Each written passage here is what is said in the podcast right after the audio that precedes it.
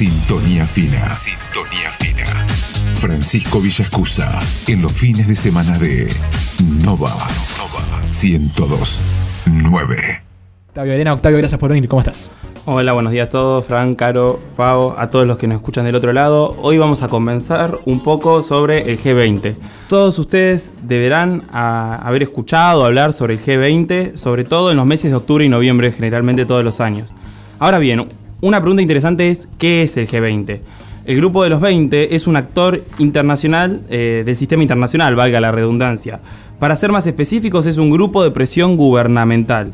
O sea, un grupo compuesto por estados que mantienen reuniones periódicas, generalmente de alto nivel, pero carece de sede y de estructura presupuestaria, que eso es lo que lo diferencia de las organizaciones internacionales como la ONU. O sea, tiene un bajo nivel de institucionalización, aunque su poder e influencia sea en muchos casos superior a estas últimas. Tal como plantea Federico Merkel y Carolina Zacato, el Grupo de los 20 es un foro internacional que reúne a los jefes de Estado y Gobierno, ministros de Finanzas y presidentes de bancos centrales de las 19 principales economías del mundo. Léase Alemania, Arabia Saudí, Argentina, Australia, Brasil, Canadá, China, Corea del Sur, Estados Unidos, Francia, Indonesia, India, Italia, Japón, México, Reino Unido, Rusia, Sudáfrica y Turquía, junto con la Unión Europea. Son 19 países y la Unión Europea.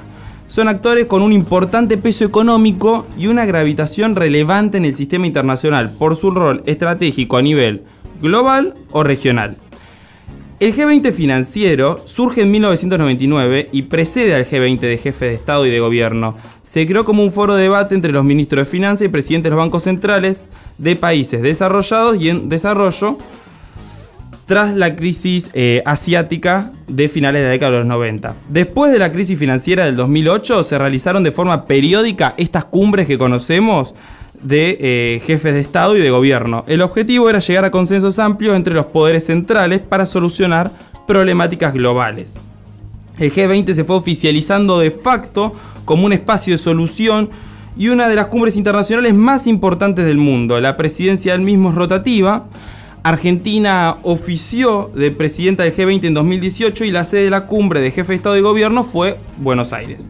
El G20 ha pasado de dedicarse a tratar únicamente temas económicos y financieros a debatir problemáticas tales como el cambio climático, el desarrollo sostenible, el comercio, la agricultura, el empleo, la energía, el combate a la corrupción, la participación de la mujer en el mercado de trabajo, la salud global, actualmente y principalmente después de la pandemia, la lucha contra el terrorismo y los refugiados inmigrantes, entre otros temas. Bueno, excelente. Ahí tuvimos toda la introducción de qué es el G20, ¿no? Y la gran pregunta que te hago, Octavio, es: si el G20 son los 20 países más poderosos del mundo, Bien. ¿por qué está Argentina? ¿Por qué está Argentina? Eso es una pregunta muy, muy interesante. Siempre se hace y en la facultad es la primera pregunta que, que surge cuando hablamos del G20. Lo que pasa es que el, el G20, como mencioné, se crea en 1999. Era financiero únicamente. Hmm. Y recordemos quién presidía la Argentina en ese momento. Carlos Saúl. Carlos Saúl. No quiere decir el apellido aquí mi compañero. Menem, vamos a decirlo. Menem. Carlos Saúl Y Menem. se corta el- la- y la se corta el- el mito. Eh, justamente, hay una buena sintonía entre la Argentina y los Estados Unidos. La economía argentina era relevante y a su vez era tras la crisis asiática de finales de los 90, tras el efecto tequila que había pasado en México en el 94, el efecto caipirinha en Brasil eh, 98, el efecto vodka, Rusia 99, todo es nombre de bebida alcohólica, como notarán. sí, sí, sí, y lo que venía inminentemente era lo que conocemos como crisis del 2001 o efecto tango, que era lo que iba a venir. Entonces lo que quería evitar era un efecto contagio de la economía argentina, incorporándola, además de que era un favor por las buenas relaciones que se tenían en ese momento. Esos serían Bien. algunos motivos principales que explicarían por qué Argentina forma parte actualmente del G20. Bueno, G20 que estuvo eh, sesionando, ¿se puede decir?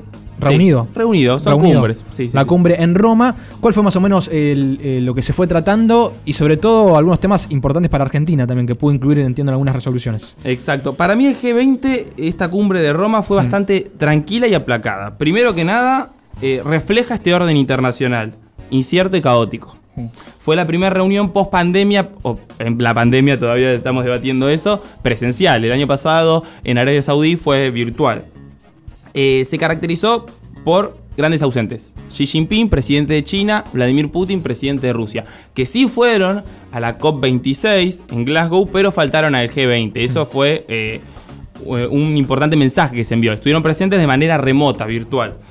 Eh, se caracterizó también por este contexto de tensiones em, relativo a Taiwán, que existe entre Estados Unidos, la Unión Europea y, y China. Recientemente se incorporó a la Unión Europea del lado de Estados Unidos en este eh, conflicto. Por la despedida de Merkel, que ya se retira de la Cancillería de Alemania.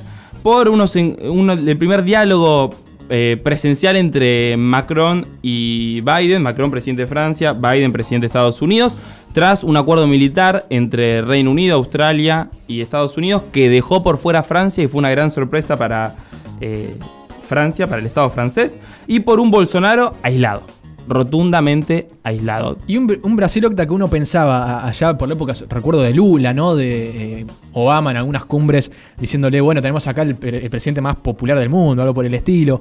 Eh, un Brasil que se colocaba nuevamente como una potencia, te diría, no, ya a nivel regional y a nivel mundial, una economía grande, próspera. Se hablaba de los BRICS, ¿no? Brasil, Rusia, India, China y, bueno, en su momento quizás también Sudáfrica y Argentina se quería sumar.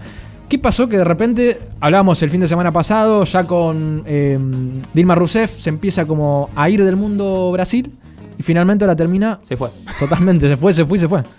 Sí, Corrido de, de la escena importante mundial, digamos. Exactamente. Brasil se proyectaba como un eh, global player, Mm. como un jugador global de gran peso con Lula. Es más, Brasil había intervenido y se propuso para oficiar intermediando entre Estados Unidos e Irán por el Mm. conflicto nuclear en su momento. Y pasó de acoplarse con Bolsonaro directamente a los Estados Unidos y proponer el traslado de la embajada, que no sucedió, pero trasladar la embajada de Tel Aviv a Jerusalén, Mm. que es algo muy importante en el conflicto israelí-palestino. Son detalles, pero muy, muy importantes, y no hay una expresión de mayor sintonía con Estados Unidos que proponer eso. Nadie en el mundo, además de Estados Unidos, eh, hace ese accionar. Entonces, lo que tenemos es un Brasil que se fue retirando con Dilma, con Temer se profundiza, pero Bolsonaro es terrible en la retirada y queda más aislado aún por la partida de Donald Trump. Eso es muy claro. Se quedó sin la única persona que era el soporte, digamos, a nivel internacional. Ya no se puede acoplar a Estados Unidos porque no tiene a qué acoplarse. Entonces quedó aislado. Y algo interesante es que la única persona. No tuvo reuniones bilaterales, Bolsonaro. Eso te iba a preguntar, con Estados Unidos uno pensaba, por ejemplo. No tuvo ni siquiera. No hubo ni- ninguna reunión bilateral, tuvo con nadie. Ni siquiera con Argentina, uno dice, bueno, somos vecinos. No, eh, se cruzaron. Lo que hubo fue una reunión informal. Informal, Pero no bilateral eh, Sí. estrictamente como se dice. Lo que sí fue una conversación con Angela Merkel, que dicen que fue sincera. eh, porque Merkel lo vio solo a Bolsonaro y se acercó. Bolsonaro le, le dijo que no es tan malo como dicen los medios.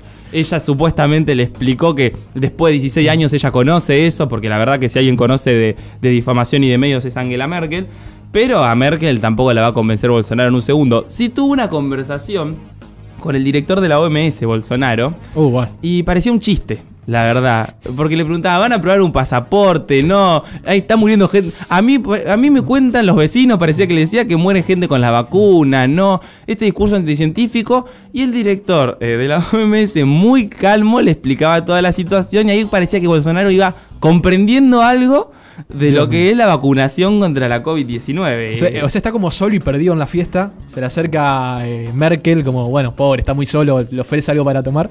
Y se pone a hablar con Merkel, bueno, que ya se está yendo de- del ya gobierno. se despide completamente. La despedida de Merkel viene desde agosto ya. eh.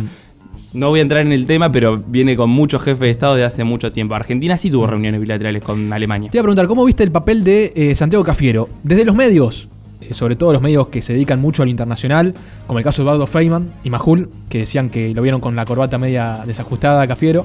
Es cierto que uno lo ve y dice, bueno, Cafiero, te podrías ajustar un poco más la corbata. Muy El- relajado. eh, claro, el primer este botón del traje. Felipe Soler eso lo tenía. Felipe Soler era un señor, vos lo veías. Sí. Este, excepto, bueno, la foto esa cuando eh, llega a México, pobre, que se entera que, que no era más canciller. Eh, pero ¿cómo viste Argentina el papel de Santiago Cafiero? Todavía me cuesta eh, encontrar el rumbo de la Cancillería en la actualidad. Yo decía que la Cancillería de Solá fue muy perdida. A mí no me gustaba en absoluto la Cancillería de Felipe Solá, cómo la dirigió y que no era coherente en absoluto. Felipe Solá abría la boca y voy a ser bastante malo y sincero, pero prefería no escucharlo eh, porque era bastante eh, perdido, poco técnico en varias cuestiones. Y a su vez se notaba, por ejemplo, cuando tenía un discurso armado que ni lo había leído previamente. Eh, Cafiero todavía me cuesta eh, analizar el rumbo por el que va. Sí es cierto que la Cancillería Argentina se centró en el tema principal, deuda. Deuda. Y acá hay algunos eh, analistas, politólogos, internacionalistas, por ejemplo Esteban Actis, un profesor de, de mi casa de estudio, que veía como a la Argentina encapsulada, encapsulada en un tema, deuda FMI. Esa es la encapsulación.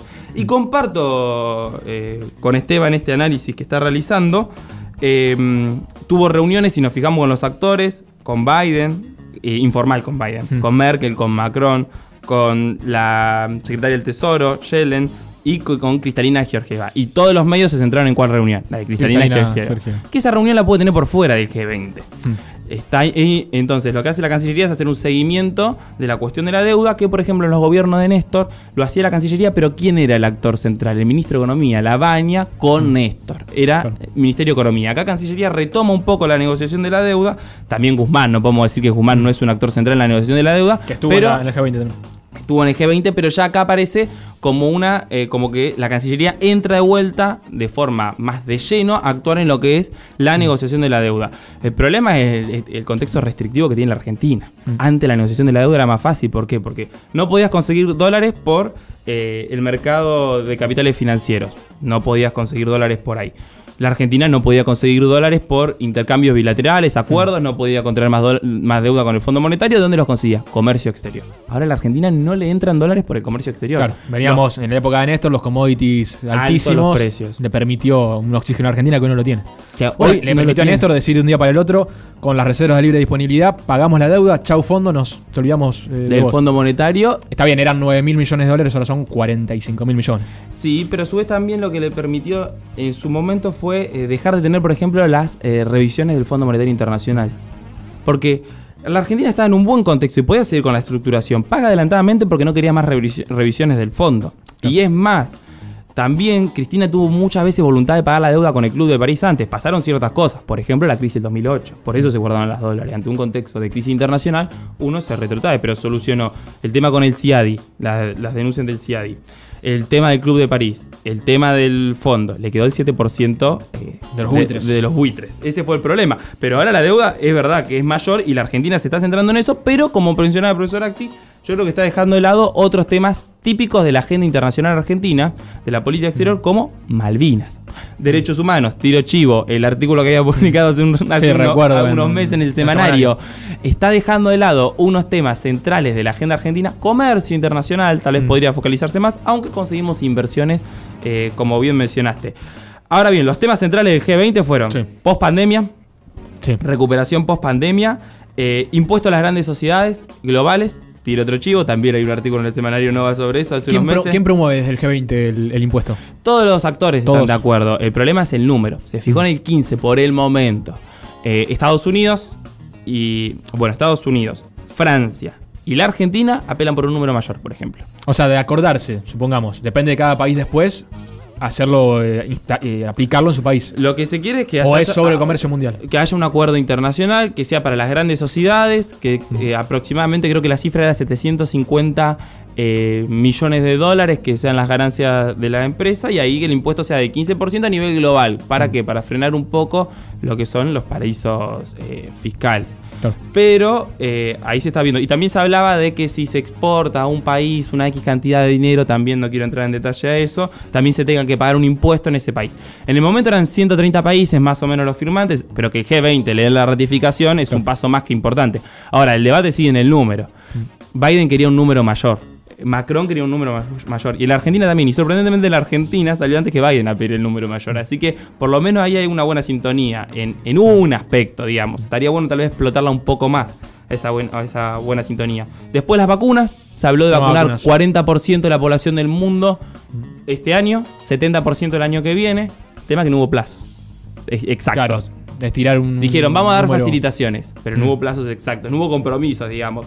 Eh, se habló de evitar retirar prematuramente las medidas de apaleamiento económicas contra el COVID, léase medidas sociales, ayudas económicas y demás, Retirarla paulativamente. paulatinamente, que no sea prematuro porque como la economía no se recuperó todavía, y, o sea, seguir con estas políticas económicas más flexibles. Mm. Decimos flexibles para países como Alemania que tienen techo de gasto Claro. eh, público, digamos, que en la Argentina no nos interesa tanto eso. O Brasil, que ahora lo está haciendo, como mencionaba antes Bolsonaro, Sí. que lo tiene por constitución impuesto, y bueno, ahora está cambiando estas cuestiones. Y de transición energética. Eso pasó muy desapercibido. actualmente estamos viviendo una crisis energética global. Esto es importante, por acá nosotros estamos con deuda, con pobreza, con varias cosas, pero en Europa sobre todo se está hablando mucho de crisis energética. En Europa, Brasil también. Brasil Bolsonaro le- en la charla con Merkel le dijo, mi problema es la energía. Ahí está la transición, en, hay un problema global respecto a, a la energía, digamos, subieron mucho los precios, se habla de, mucho, de muchos factores, por ejemplo, un caluroso verano en Asia, más consumo de energía. Un invierno fuerte en Europa, eh, menor, mayor consumo de, de energía el, el invierno pasado. A su vez, que se relajó todo porque el año pasado no se consumió tanta energía. Claro, ahora de repente se reactiva todo. Después, eh, Rusia que no, no tiene voluntad por el momento de aumentar la producción de energía, porque claro, le conviene aumentar los precios de la energía. Estaban muy planchados los precios eh, de los hidrocarburos. principal productor de energía en, en Europa, Rusia. Rusia. Bien. Rusia. Y depende completamente Eu- Europa de Rusia. Si le cierran la canilla- Pero también. Sí, pero ahí yo discrepo. ¿Por qué? Porque si le cierra la canilla, Rusia se queda sin ingreso también. Claro, o sea, o sea, es una interdependencia bien, mutua. Rusia depende muchísimo de esos ingresos. Pero bueno, eso es un problema muy importante que se pasó como así de largo en las noticias, pero la crisis energética sigue eh, vigente. Después también se habló de flexibilidades eh, respecto a eh, la deuda, mm, a las deudas contraídas por los países en vía de desarrollo, que es donde la Argentina hizo Claro, eso es, digamos, la bandera que levantó Argentina y que aparentemente logró introducir algo en las resoluciones y demás. Sí, que eh, lo que es eh, revisar la política de sobrecargos, digamos, eso mm, me parece importante, que ahí donde la Argentina puede ahorrar 900 millones de dólares. También se habló sobre la creación de un fondo de resiliencia y sostenibilidad de parte del FMI. Esta palabra resiliencia y sostenibilidad para nosotros tal vez están un poco lejos, pero se habla mucho en Europa sobre esto y es a lo que apunta la agenda internacional y el futuro.